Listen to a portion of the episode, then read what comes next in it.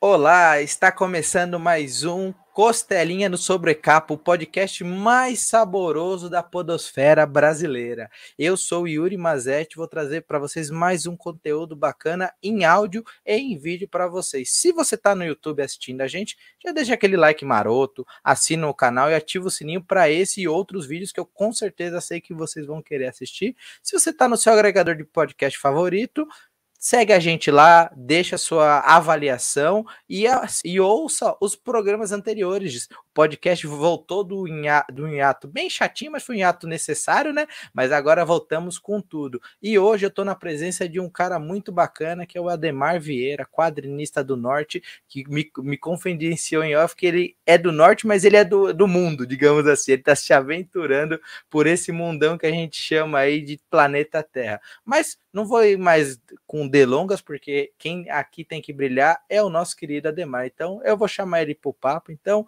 sem mais delongas, seja muito bem-vindo, Ademar Vieira. Opa, Yuri, obrigado, cara. Pô, muito feliz de estar participando aí.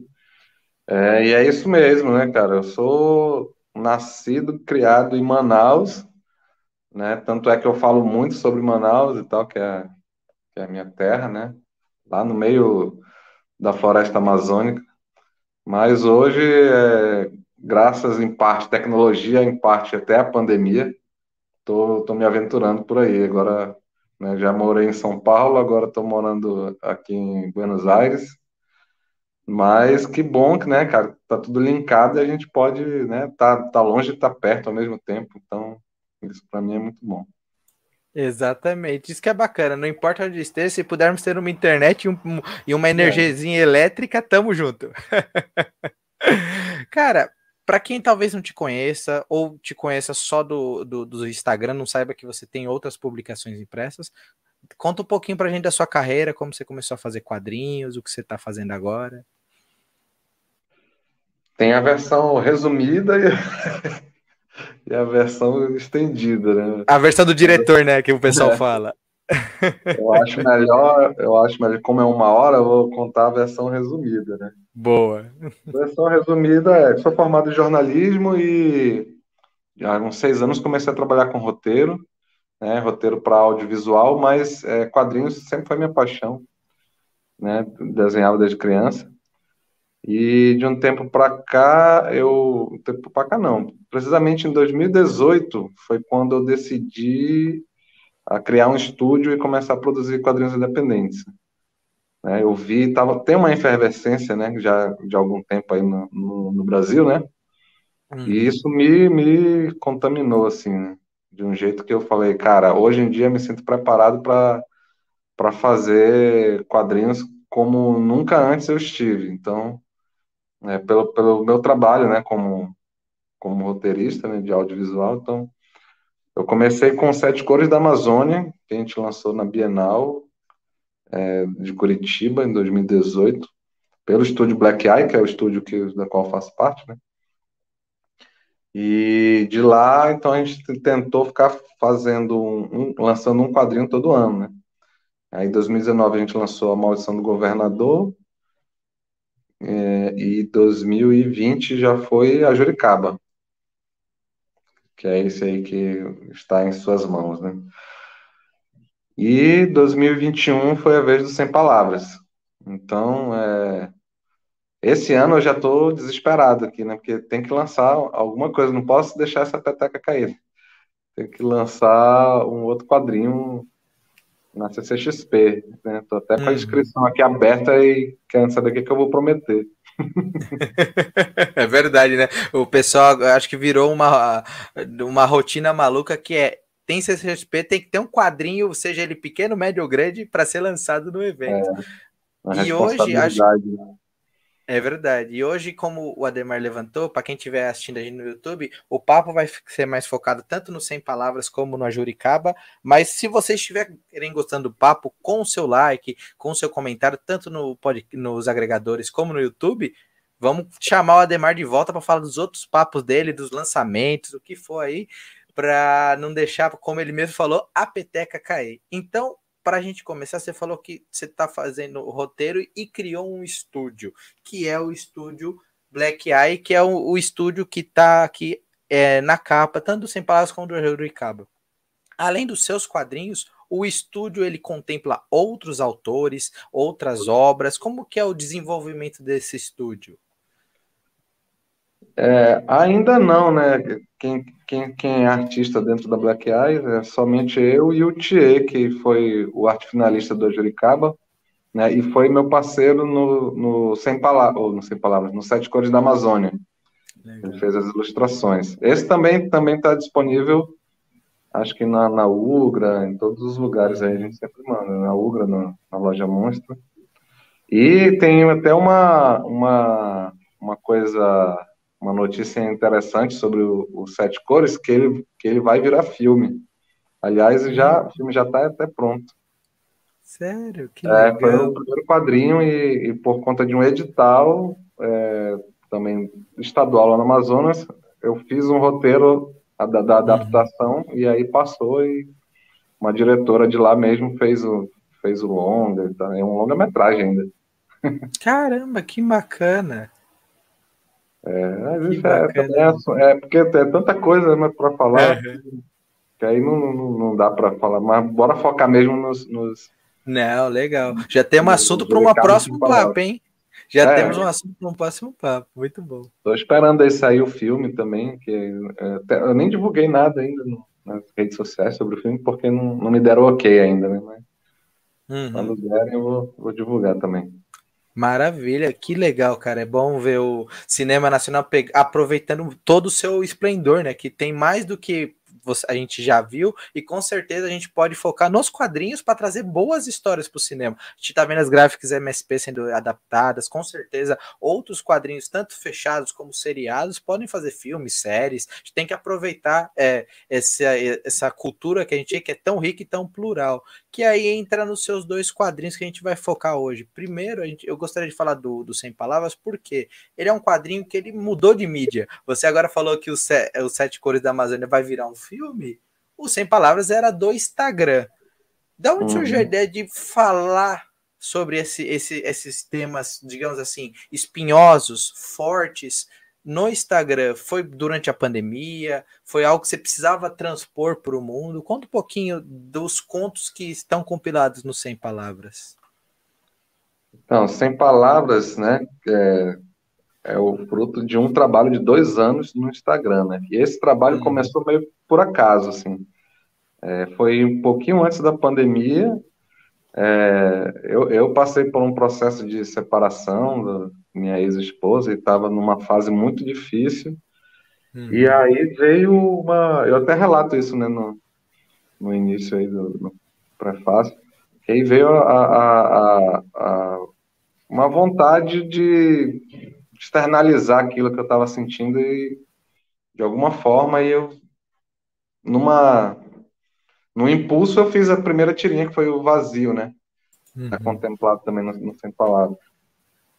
E aí eu publiquei. E até então no meu Instagram eu só ficava colocando estudos de, de cursos que eu fazia de ilustração e tal, coisas do tipo assim. Só ilustração, basicamente, né? Fazia quadrinho. Embora eu gostasse muito de quadrinho. E aí foi quando eu recebi um feedback muito, muito bom, né, do, da tirinha. Uhum. E aí eu fiquei assim, cara, o pessoal já começou a cobrar pouco, legal isso, tá? só que pouca gente, né? Uhum. E aí eu peguei e fiz mais uma, aproveitando a mesma vibe que eu estava sentindo, era uma coisa muito pessoal. E essa teve um alcance ainda maior. Uhum. Então esse feedback foi crucial para eu começar a ver o potencial disso e começar a, a, a explorar mais isso. Então, o que, que no início era uma coisa muito pessoal, né, e não necessariamente não tinha palavras, porque tinha palavras, né, a, a, o vazio não tinha, mas a outra que eu fiz tinha, e depois eu fiz mais algumas, uma tinha, a outra não tinha, então não era uma regra, isso não era uma regra, ter, uma, ter tirinhas mudas, e, mas eu fui fazendo e fui cada vez mais tendo um feedback é, cada vez maior, né? E aí o que aconteceu foi que aí aos, aos poucos as coisas foram se, se moldando para virar o que virou, né?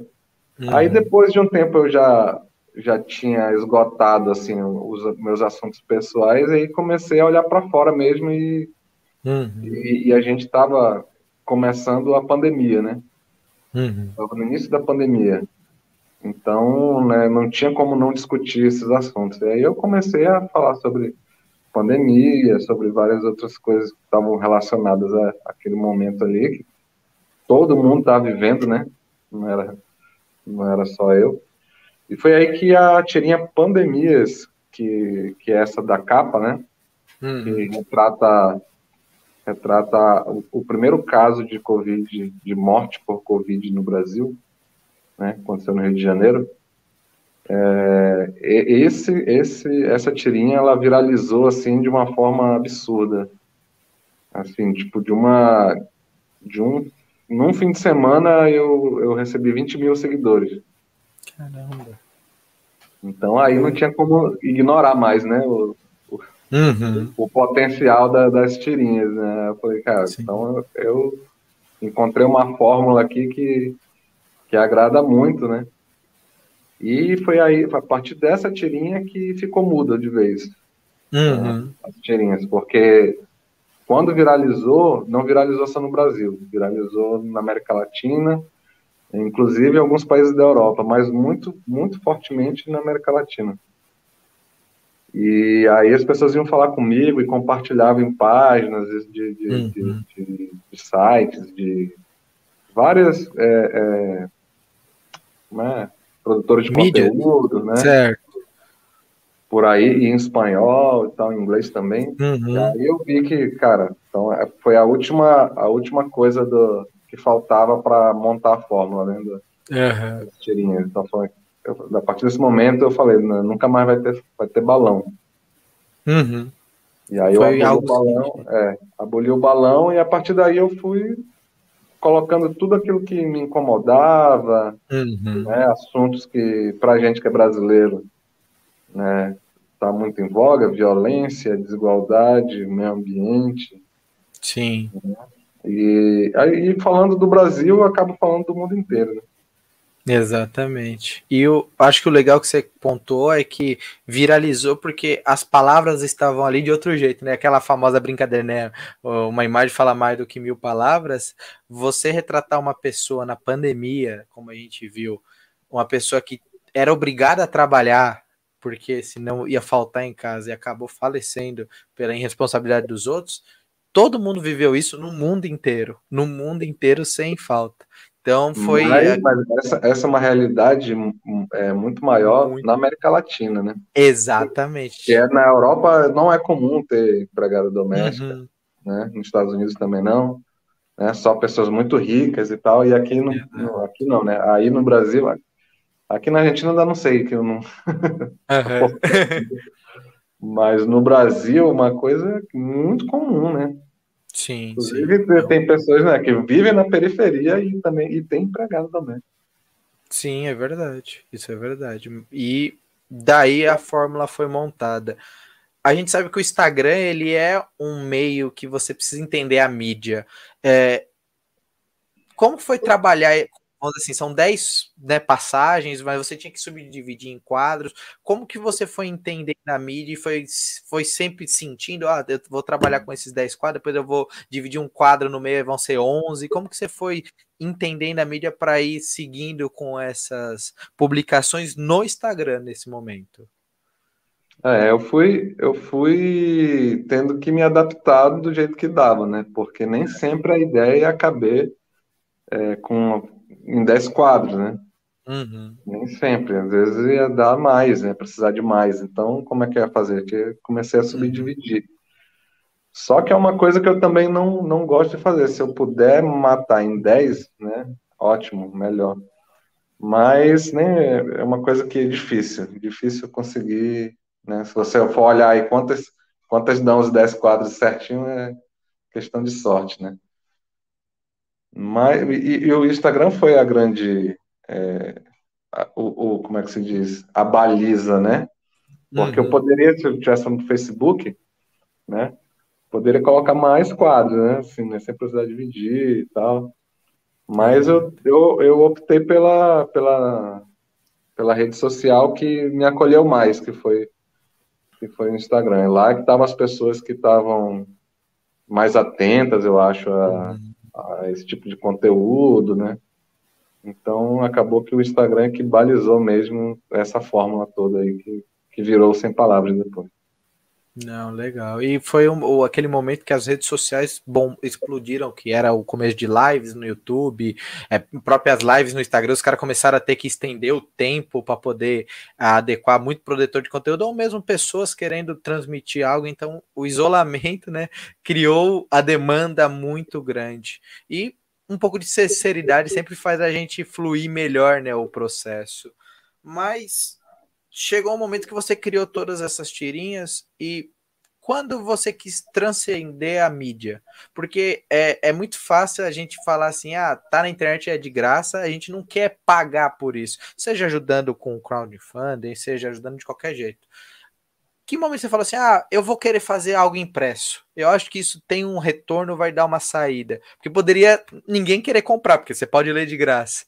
Quando que virou essa chavinha para você que você decidiu fazer uma publicação impressa desse material?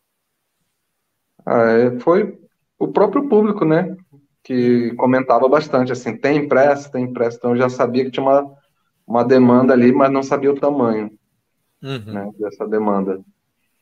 Então resolvi arriscar mesmo, assim, de, de colocar, até porque eu acho que serviria como um registro histórico uhum. né, desse momento, porque fala, fala, falou muito sobre esse momento de 2020 e 2021, né? E no Instagram as coisas, né, têm o seu seu ápice ali do momento, estão sendo discutidas, depois elas vão é, é, sumindo, né? Uhum. As coisas que se compartilham, elas desaparecem depois, né? É, e até eu vejo assim no, no, meu Instagram, às vezes eu pego uma tirinha que eu já publiquei em 2020, 2021 e coloco no story. E aí uhum. é, as pessoas veem pela primeira vez, né? Uhum. Porque nem todo mundo entra e vai ficar olhando lá o que está lá profundinho, né? Então eu achei que era importante, né? É, primeiro que eu vi que tinha uma demanda e depois que eu achei que era importante mesmo ter esse registro né, físico mesmo, quem quisesse ter. Né? Uhum. E, imagina, né, quem, quem comprou, né? Então, daqui a, a muitos anos, né, digamos, você vai falar para uma pessoa de uma geração mais, mais, recente sobre esse momento e a pessoa vai ter dificuldade para entender. Uhum. Mas se você está com 100 palavras, você mostra, olha, isso aqui, ó. Então ela, é verdade ela vai entender de uma forma muito mais emotiva o que estava acontecendo. Sim.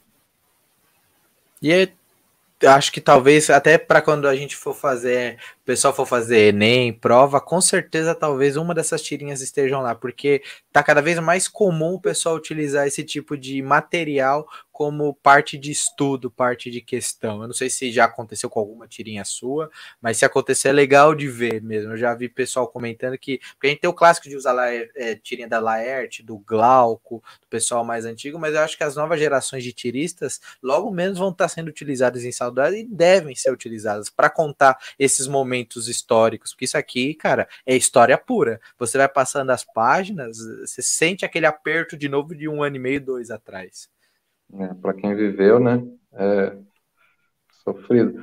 Mas é, já, isso já está acontecendo, né? Muitos, muitos professores me procuraram né, ao longo desses dois anos aí pedindo para permissão para usar, uhum. não só em sala de aula, mas também em, em trabalhos de conclusão de curso, né? De, de doutorado, mestrado, inclusive no uhum. exterior também.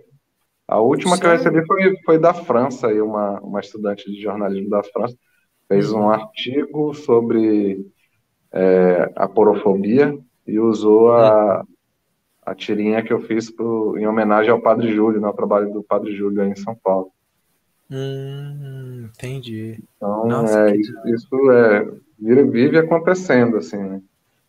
Então, é, realmente é bem aplicável, né? É bem aplicável uhum. tipo situação.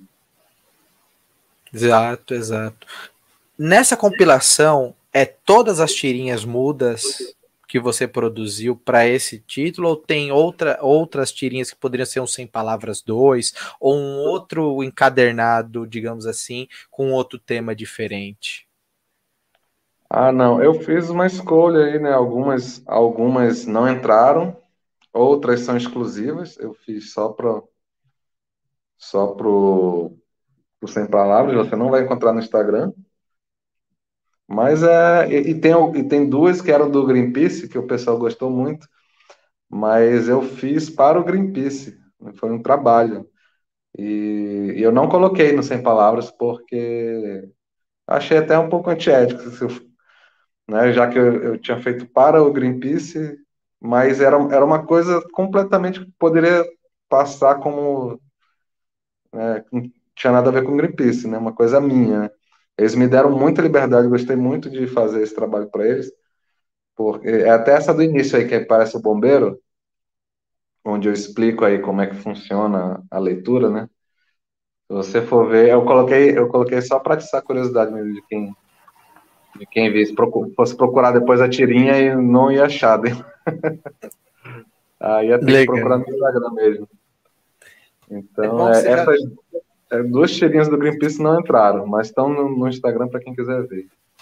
E é bom que você levantou essa bola, porque a gente estava falando agora de Instagram, 10 quadros, leitura.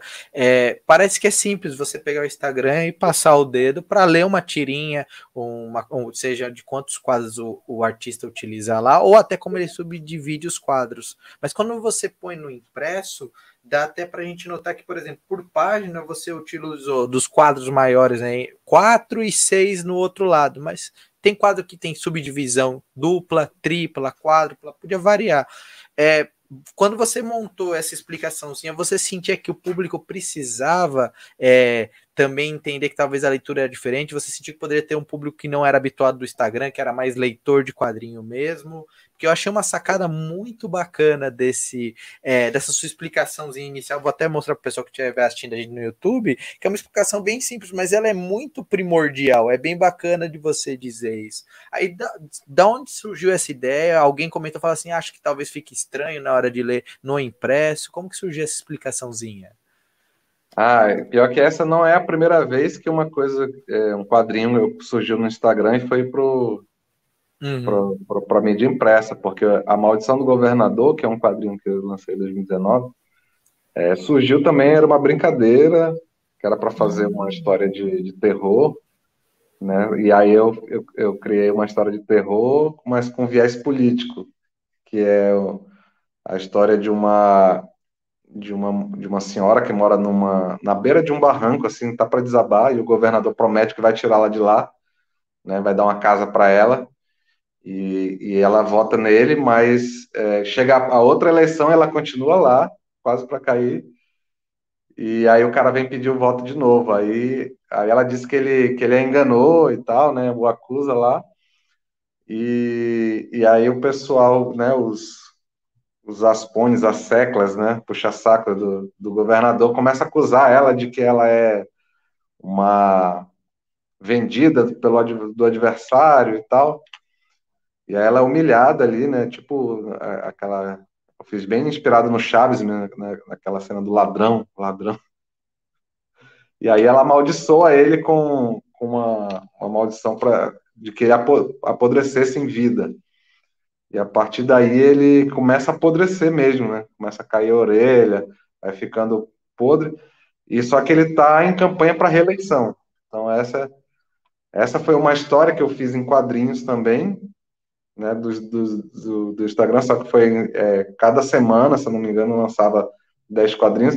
E depois, quando foi virar, foi virar o, a, o impresso, né, que o pessoal pediu também, eu tive um maior trabalho para adaptar. Na verdade, eu tive praticamente que redesenhar tudo para poder encaixar dentro da, das páginas e tal, e não ficar, não ficar estranho. Mas era uma história só, né? Também era uma história só. Então, eu tive um trabalho enorme praticamente começar do zero. E aí, no, no Sem Palavras, eu já não queria ir por esse caminho, né? Falei, não, não vou, não vou adaptar, né? porque primeiro que é um, vai ser um trabalhão monstro. E segundo que É, as tirinhas ficaram famosas no Instagram. Então eu acho que isso vem primeiro mesmo. Então é melhor explicar é, o contexto, que elas foram feitas para outro formato, que elas é, vieram do Instagram, fizeram muito sucesso no Instagram e por isso que agora elas estão dessa forma no impresso. E pelo que eu vi também, o pessoal né, gostou, né, isso deixou todo mundo satisfeito, né? É, acho que é até difícil chegar alguém comprar o Sem Palavras sem saber que, hum. que veio do Instagram, né? É verdade. Pode, é, é que eu, eu, sempre, eu sempre brinco que isso muitos dizem que sempre pode ter aquele leitor de ocasião. O cara bateu o olho assim no quadrinho e fala assim: interessante, o que, que será que fala isso? Aí pode ser que seja um em um milhão, mas esse um de um milhão você já deixou preparado ele. Ele vai ler sem problema nenhum. E o legal é que são é, histórias não só sobre a pandemia, né? São histórias é, cara, de momentos únicos, mas também muitos momentos da Amazônia, de Manaus, são, são co coisas, digamos assim, que a gente que está de longe vê a notícia, ah, tais hectares é, foram devastados, tá? vocês veem isso. Vocês sentem isso. E aí eu já puxo o gancho que é para nosso outro quadrinho, que é o Ajuricaba, que inclusive foi finalista do, do Jabuti ou do HQ Mix? Eu sempre confundo os prêmios. Foi do, do Jabuti com o melhor quadrinho, né? Com entre as 10. E, e no o... HQ, Mix, HQ Mix foi, teve indicação de arte final também. Arte final, né? Que ele fala, cara, de um. Eu não, não sei se eu vou usar a palavra exata, mas não, ele é uma lenda quem é a Juricaba, digamos assim, resumida para quem não conhece a história dele? Que é, foi uma pessoa ou foi realmente uma lenda no meio dos é indígenas, que é a palavra correta para falar agora, certo? Uhum. É, a Juricaba foi um líder indígena que viveu no século XVIII, na, exatamente na, no lugar onde hoje é a cidade de Manaus, né? Uhum. É, onde havia a, a, a, nação Manau, ou Manaó, né? Isso. Eu optei por, por, usar Manau, mas é, uhum. isso aí tanto faz, né? Porque uhum. primeiro que é, é, até extinto, né? Então não tem nem como saber qual era o certo. Uhum. Mas enfim, então ele é, ele foi um, um, grande, acho que o maior líder indígena em termos de, de feitos, né? Da, talvez até da, não sei, mas, pelo que eu ouvi dizer, até da, da América do, do Sul uhum. inteira, pelo menos nesse período aí. Por quê? Porque ele reuniu 30, 30 nações indígenas contra os portugueses, é, numa, numa campanha que durou cinco anos. Então, eles, eles barraram o projeto de colonização da Amazônia, na calha do Rio Negro, que é onde fica Manaus, por uhum. cinco anos por cinco anos. Então, é, esse é um feito inédito, né? não tem, não tem né? acho que nem, nem na América do Norte uma história, uma história parecida. E ele é um cara completamente esquecido, assim, né, do grande, do grande público, né. É, o Zumbi do, dos Palmares é, é, é, é, também fez algo parecido, né, uhum. com relação a, a, aos negros escravizados em Pernambuco. Uhum e, e é bem mais conhecido do que ele.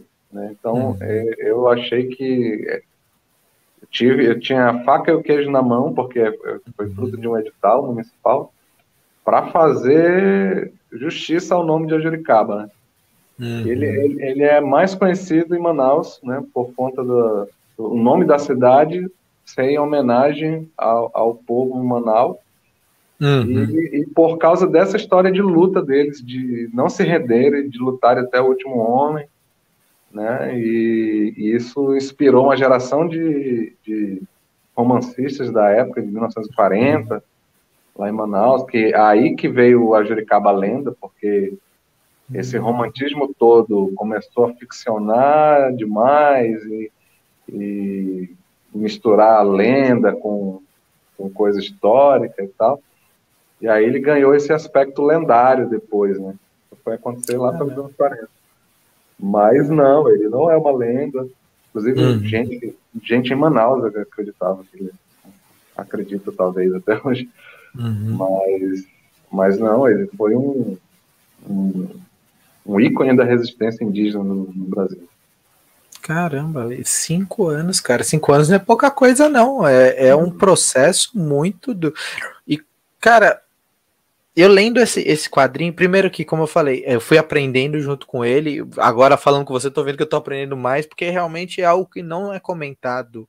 Cara, não é na escola, não é comumente comentado, e você vê como tem história no Brasil. E no caso, eu tenho certeza que vocês fizeram uma pesquisa, né? Vocês procuraram entender melhor toda essa situação.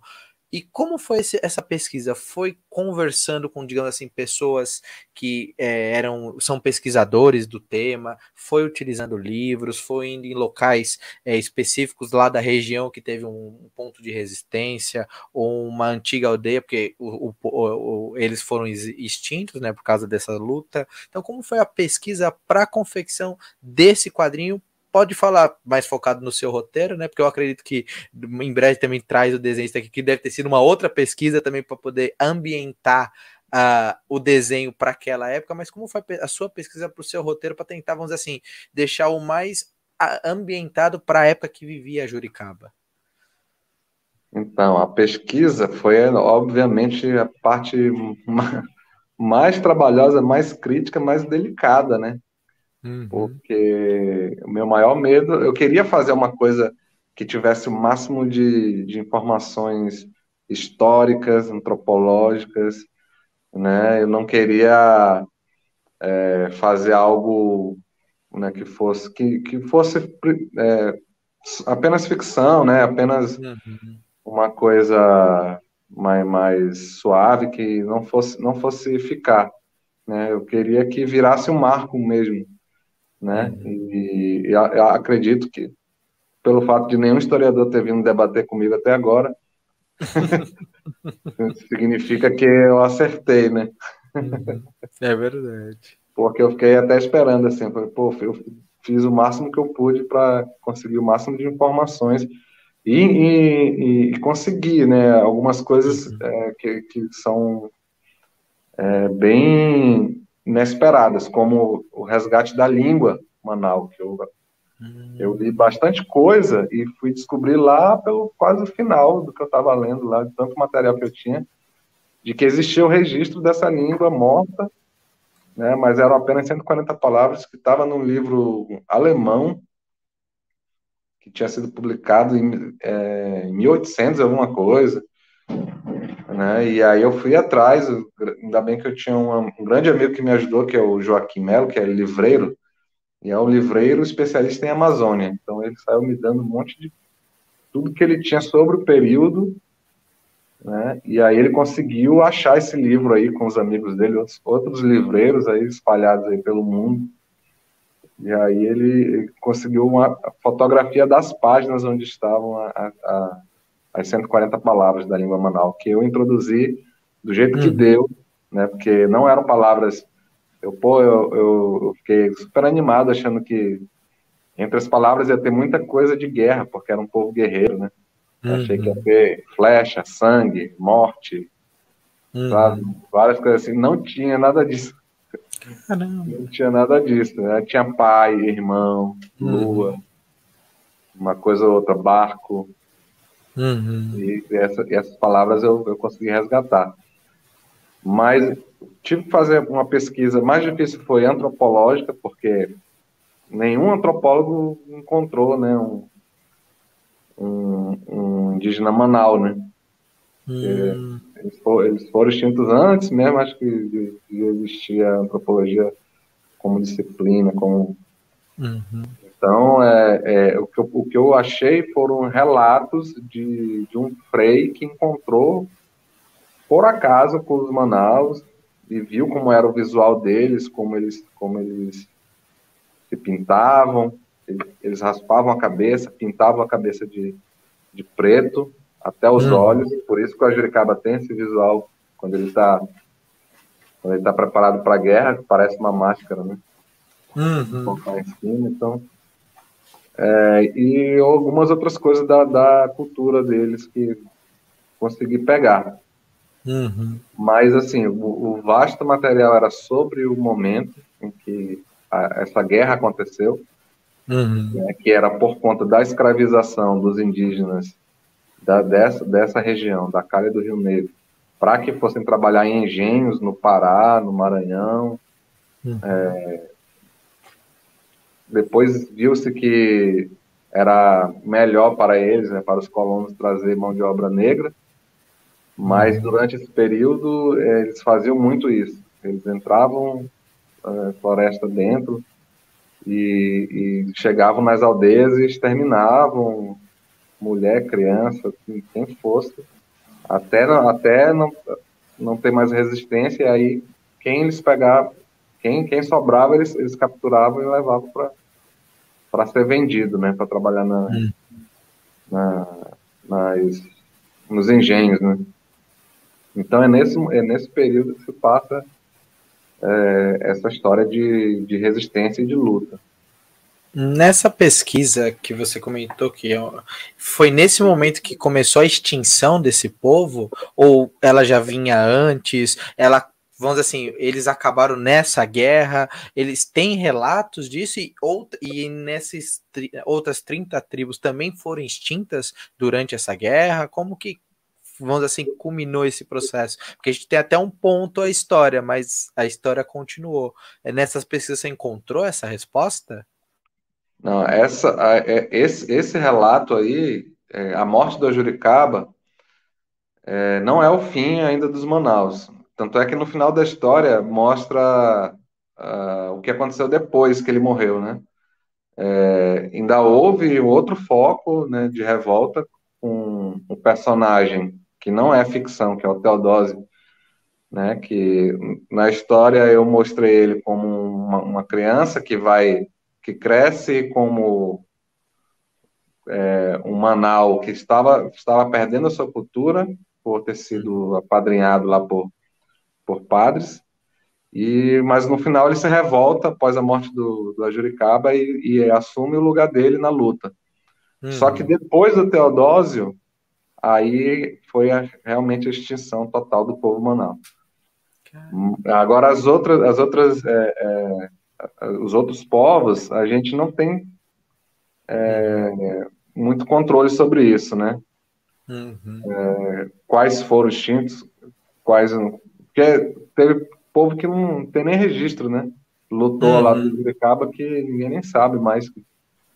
Então, a, alguns a gente sabe, alguns que aparecem nos quadrinhos, tipo os uhum. Muras, que são os outros, a outra, a, a, outra nação guerreira, né? Eles estão lá até hoje. É, tem outros também, o Maia Penas, que também lutaram com eles, uhum. foram, fugiram para Guiana inglesa, se não me engano. Uhum. O quadrinho mostra também é o momento que eles, que eles batem retirada. retirada. Então, é, é, eu fui pegando tudo que eu podia, tudo que eu tinha informação concreta, eu, eu utilizei. Agora, quando eu não tinha, eu tive que criar ficção, né? Sim, Inclusive, o nome, é, nome dos personagens, a maioria a maioria são personagens que, que estão na, nas cartas escritas né, entre Portugal e, e, não, e, o, o, governador né, do Grão-Pará e Portugal tem lá alguns, algumas, alguns outros indígenas que são citados. Eu utilizei esses nomes, né, uhum. né, mas eu não sei qual era né, a relação deles com a Juricaba. Isso eu tive que inventar. Né? Uhum. Mas até o, nome, até o nome dos personagens são personagens que, que realmente estavam lá naquele momento, participaram da, dessa história. É, tamanha, tamanha foi a interferência deles que chegou até a coroa portuguesa, né, por via cartas, né? E, é. e eu acho que vocês não pouparam o leitor de violência da realidade.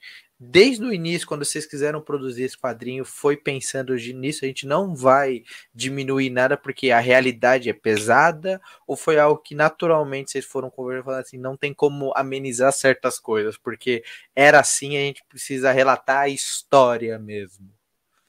É, eu sou dessa filosofia aí, cara. de que.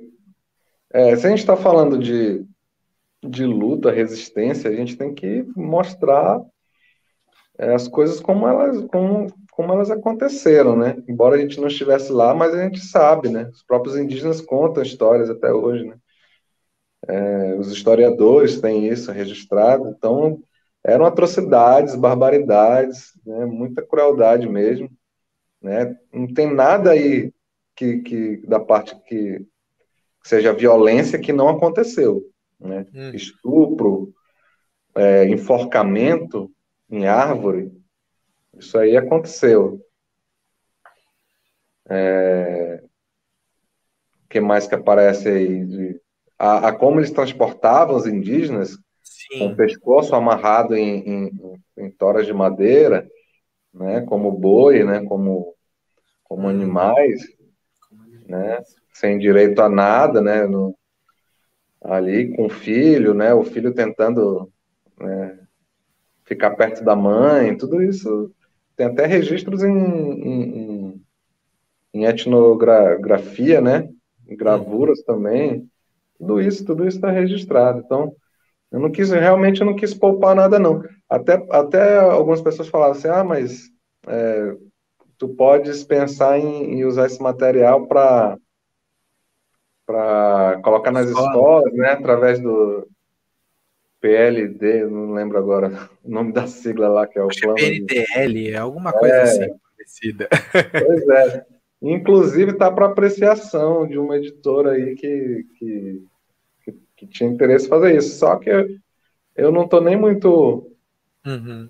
é, esperançoso por conta da, da classificação etária mesmo. Né? Uhum.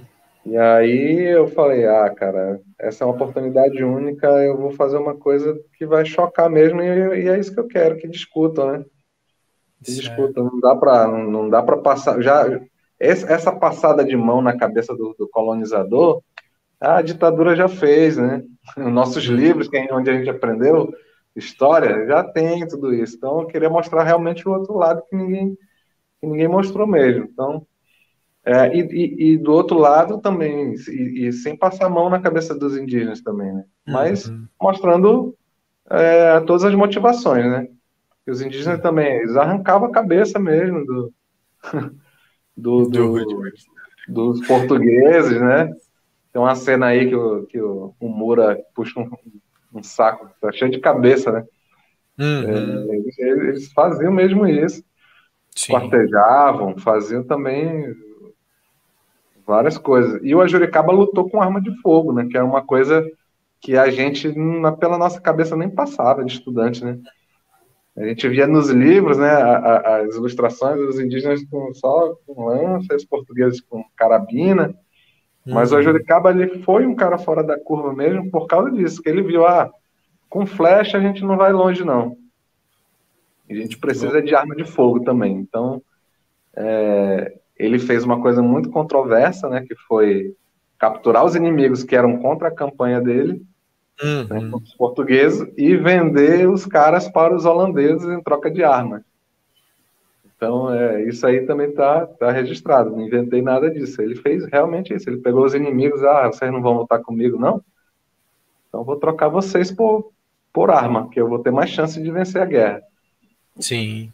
É, e outra coisa que nem mostra no, no, no quadrinho, é, porque eu tive que resumir também, né? Uhum. É que ele, ele, trocou, ele trocou, ele, ele fez mais trocas com os ingleses também por munição. Então ele não ficou desabastecido de munição em nenhum momento da, da, da campanha dele, porque ele fazia essas trocas de vez em quando por munição.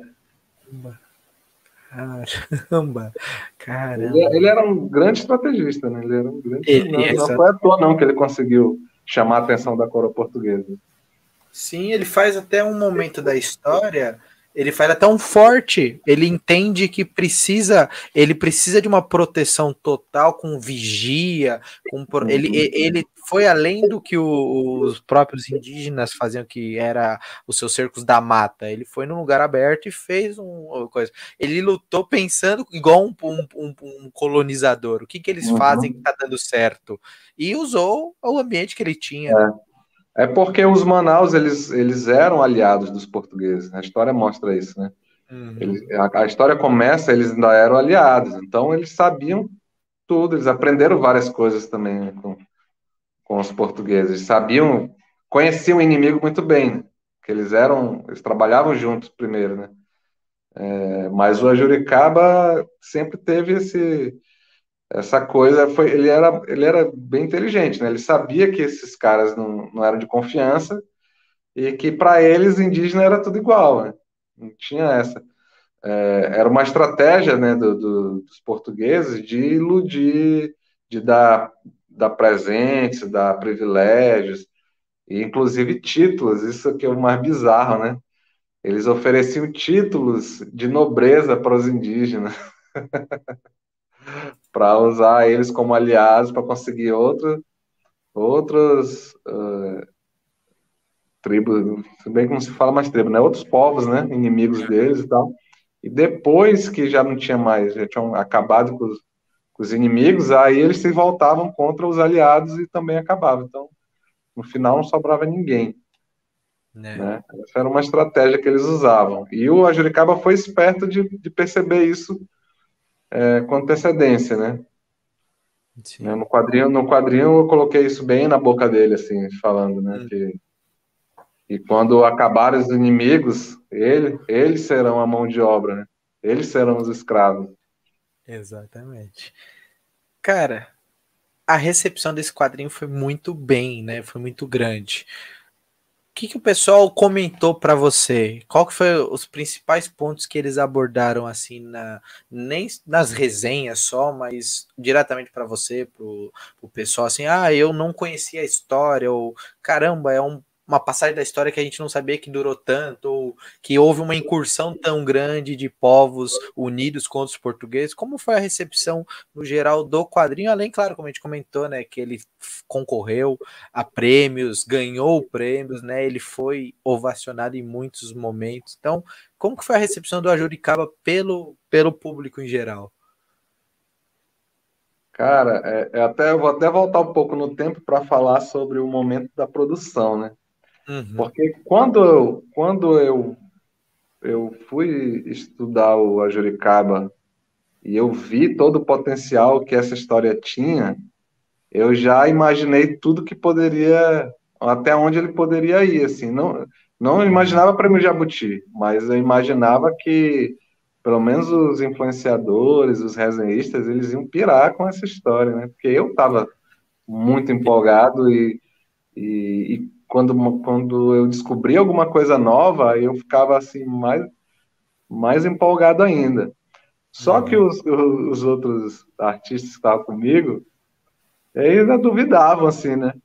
Que o, o Gislande e o, e o Thier, e eu, e, eu, e eu tava com aquela coisa assim dentro de mim, assim, cara, nossa, isso aqui é uma chance em um em um milhão, saca? De você é, ter um personagem tão bom, tão relevante, tão importante é, para trabalhar, né?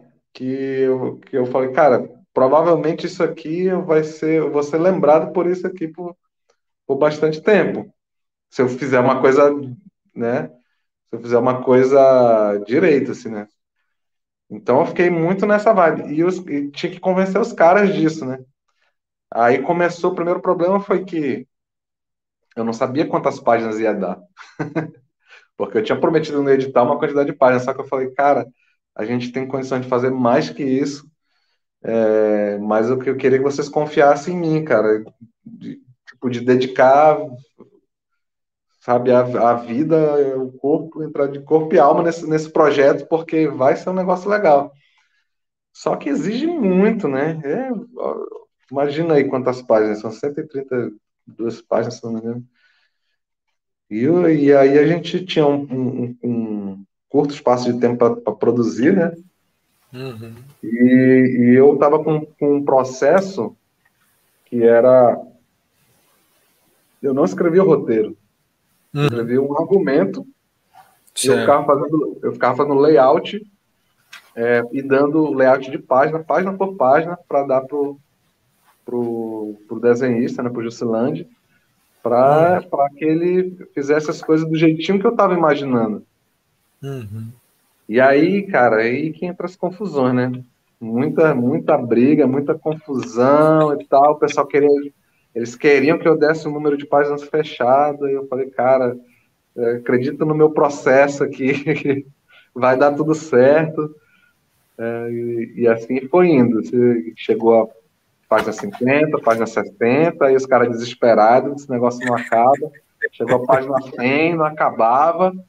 Aí o cara, gente, vai ter mais um pouquinho de página, né? E os caras, nossa, querendo me matar já. Mas no fim deu tudo certo, né? No Sim. fim, quando a gente fechou, assim, que eles foram ler o material, aí eles falaram, caramba, agora, agora eu entendi. Uhum. E aí depois, quando foi, quando foi impresso, ganhou o mundo, eu já fiquei assim de orelha em pé, né? Falei, vou começar a mandar para os revistas aqui, vamos ver, vamos ver a reação. É, e foi, foi isso, cara. O pessoal, primeiro, relevância, porque está super atual a história, né? Os indígenas hoje estão sofrendo invasões, estão sofrendo com extermínio, estão sofrendo com, com várias outras coisas, né? Inclusive estupro, inclusive doenças, ou seja, é a história se repetindo, né? Então tá, tá acontecendo isso. O outro, a Juricaba não era conhecido. Não sei uhum. se agora, agora ficou mais por conta do padrinho, mas também foram só mil, mil cópias, né? Que já se esgotaram. A gente vai uhum. imprimir mais. É, a pesquisa também, né? Fez grande diferença. E depois também o traço, né? Do, do Juscelande, que que foi perfeito para a história, assim, né? Eu, eu, eu sabia que a história era pesada, Uhum. Então eu não queria fazer um negócio realista. Eu não queria fazer uma pegada muito realista, porque acho que ia, ia ficar pesado demais também, né? Então eu queria algo que fosse um pouco mais cartoon, para dar uhum. uma quebrada, né? E acabou que ficou uma coisa meio Flávio Colim, né? Mas foi bem sem querer, assim. bem sem querer, não, não era a intenção mesmo, mas, mas algo novo também, né? Justamente uhum. ficou muito feliz, porque esse também não era o traço dele. eu, que, eu que cobrei dele um traço novo e tal, e aí foi também fonte de muito estresse até chegar nesse, nesse uhum. traço aí. Imagina. Que ele gostava muito de fazer os caras é, musculosos, com, com anatomia toda uhum. bem, dividida. Eu falo, cara, os indígenas não são assim, né, cara? Não adianta, você vai ficar inverossímil, né? Eles têm um corpo liso, os caras têm um corpo liso, eles comem farinha, eles comem muita mandioca. Não, legal demais. É até bom, bacana comentar. De história são 124 páginas, mas tem extras que, você até, que tem, para quem está assistindo no YouTube, tem o, o, processo de produção do quadrinho. Então, tudo que o Ademar comentou, você vê aqui mesmo no, na, na, parte de produção é. editorial, e é legal ver como a história nasce. Isso é muito bacana. É, e tem aí também o que, que é história e o que, que é ficção, né? Uhum, e o mais, o mais, interessante é que as, as coisas parecem ser mais absurdas, foram as coisas reais e as, e as coisas mais corriqueiras eram ficção, né? Exatamente. É, é, é, o pessoal sempre comenta. Normalmente a realidade é sempre mais absurda, mais louca, mais tudo. E a ficção você acaba botando até o pé no chão, porque, poxa, não tem como competir com a realidade muitas vezes. É, o, o que é ficção é mais assim, as relações dele que eu criei para você criar empatia né, com, com ele e tal. É, algumas coisas que, tipo, os detalhes, né, do, das guerras, como aconteceram e tal. Uhum. É, essas coisas são, são ficção, né? É, a, a, a, cronologia de eventos também eu, eu, eu tive que ficcionar, assim, porque é, nem tudo está dentro da cronologia que aconteceu, né? Uhum. Mas para ficar com um ritmo legal a história e tal, eu, eu coloquei. Mas todos os pontos chaves da história foi, aconteceram mesmo. O filho dele foi morto, não se sabe bem como, mas foi morto pelos portugueses, foi, foi morto em guerra. O forte realmente ele construiu. Uhum. E, e como ele conseguiu as armas também foi desse jeito. E também a, a, a, a, reunião que ele teve com o padre jesuíta, que ele engana o padre, Ele diz que ele fecha um acordo de paz e depois ele no, mal o padre vira as costas ele ataca uma aldeia missionária. Então todas essas coisas realmente aconteceram. E o mais né, emblemático que é a morte dele, né? Que está relatada em carta, aquilo ali foi acontecer exatamente como está lá no quadrinho. Nossa, que legal. Que legal. Então, Cara, é, os pontos chaves todos são, são, são reais. Hum, sim. A gente está caminhando para o final do papo, mas desse papo que eu tenho certeza que o pessoal tá uh, curtindo pra caramba e vai querer a sua presença de novo aqui, trocando mais uma ideia com a gente, contando mais histórias. Então, para a gente ir caminhando para o final, a gente contando as fofocas do dia, que, que você está fazendo por aí na Argentina? Vem mais quadrinho aí que você pode contar para a gente? O que, você pode é, abrir aí para a gente? E querendo onde as pessoas podem procurar você nas redes sociais para ler outras tirinhas, se quiserem pegar algum, comprar algum quadrinho, seja sem palavras ou outros de sua autoria. A, a, a, o microfone é todo seu. Ah, tá. É, alguns recados que são essenciais, né? Para quem não me conhece, né, quer ver mais meu trabalho, tem muita tirinha de graça, inclusive muitas das que estão sem palavras né? Que ainda bem que isso não impede, sem palavras, de vender, está vendendo bem, está até esgotado agora em São Paulo de novo, né? É, então é Ademar, dois underlines, mas é underline, underline, não dois, underline, underline Vieira, né, no Instagram, também no Twitter, é, e também tem o estúdio Black Eye, que é arroba Black Eye mesmo, né? Olho Preto Estúdio, Black Eye Studio, no Instagram. É, por lá você também consegue comprar pelo direto com, com estoque lá, com o nosso estoquista lá, que é o Rafael, toma conta do estoque. Aí você consegue comprar os quadrinhos por lá também, direto de Manaus, ele manda para todo o Brasil. É, o Ajuricaba, infelizmente, está esgotado. Se alguém achar na Ugra, talvez não. Se alguém ver no site da loja Monstra, da Ugra, do, do Itiban, e tiver esgotado, mas morar em São Paulo ou em Curitiba, for na, na, na, loja, é possível que encontre ainda na loja física, né? Porque eles dividem, né? Sim. Colocam, colocam um estoque separado, né? Dois estoques. É isso que eu falo pro pessoal, assim, né? Quando tá esgotado, ah, eu tô olhando, tá tudo esgotado. Eu, Pô, mas tá em São Paulo? Dá uma passada lá, ver se, ver se tu não acha, né? Exato. Então, respondendo às outras perguntas, né? É, aqui na Argentina, o papo é rápido. Eu, eu, eu vim para cá para fazer um curso de espanhol para dar uma integrada melhor aí com não só com a galera do quadrinho daqui, como também com o público, o público que eu tenho no, pela, pelo Instagram na, na América Latina inteira, né? É. Acho que isso, isso deve ajudar, abrir mais algumas portas, enfim. Vamos ver o que, o que dá, né? E curtindo também esse momento né, de, de nômade digital aí, que uhum. uma coisa que eu sempre quis fazer e agora estou conseguindo fazer. Talvez, não sei, talvez daqui eu possa ir até para outro lugar, né? Vendendo quadrinho independente, igual, igual hippie, né? Vendendo a arte, né? É, Vamos ver da minha arte. arte assim. Pois é, mas aí, aí vai, vai, vai coisa do, do futuro aí. Não, e mas... sobre o que, o que vai vir, cara, eu tô aqui pensando, né? Tem CCXP, hum.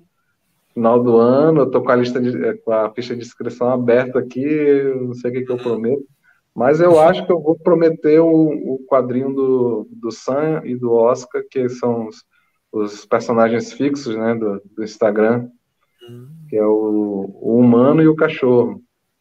Não sei se você, você lembra. É, é, essa tirinha que se chama A Escolha, que ela tá no Sem Palavras também, ela é uma que não para nunca de viralizar. Eu fiz ela em 2020 até hoje. Tem... Alguém posta em algum lugar do mundo e me marca lá. Ai, que legal. Na Rússia. Hum. Não entendo, né? não entendo aqueles alfabetos lá, de vez em quando eu vejo, assim, na Rússia, ou na Grécia, né? Tudo quanto é canto, ela aparece, assim, quando, quando eu menos espero, alguém posta em algum lugar. Então, é, novamente, né, é o público apontando o potencial de, de algo que eu, que eu deveria me dedicar. Então, acho que eu vou fazer o, o quadrinho deles. Também mudo, né? Uhum. É, com tirinhas, mas eu quero explorar uma, uma coisa diferente. E já que são personagens fixos, eu quero fazer tirinhas, mas essas tirinhas, aos, aos poucos, elas vão contando a vida dele. Uhum. A vida do, do Sam e do, dos seus pets, né? Legal. Então você vai, vai, cada página que você vai, vai, vai avançando é momento da vida dele e isso vai ter uma cronologia uhum. até o final, entendeu? Então, essa, Legal. É, essa é a ideia que eu tenho, mas ainda não comecei a trabalhar. Isso que isso que está me deixando um pouco apreensivo, porque já estamos em maio. É verdade. Estamos em maio, né? Uhum. Mas vamos não. lá. Eu, eu, depois eu vejo quantas páginas vai dar para fazer. Não, bacana. Então já sabemos que teremos sua presença na CCXP. Então, pessoal que talvez não conheça a Demar ao vivo, seja por causa da pandemia ou mesmo porque é, as, as, os causos da vida já separa seu sem palavras, seu ajuricaba, se não tem autografado, e conhece o artista, compra outros quadrinhos, né, Ademar? Vamos voltar uhum. a ter esse calor dos eventos. E fora isso, tem uma coisa só que pior que eu não, não sei se eu posso falar, mas vai ter uma vai olha, ter uma olha. surpresa na, na CCXP aí.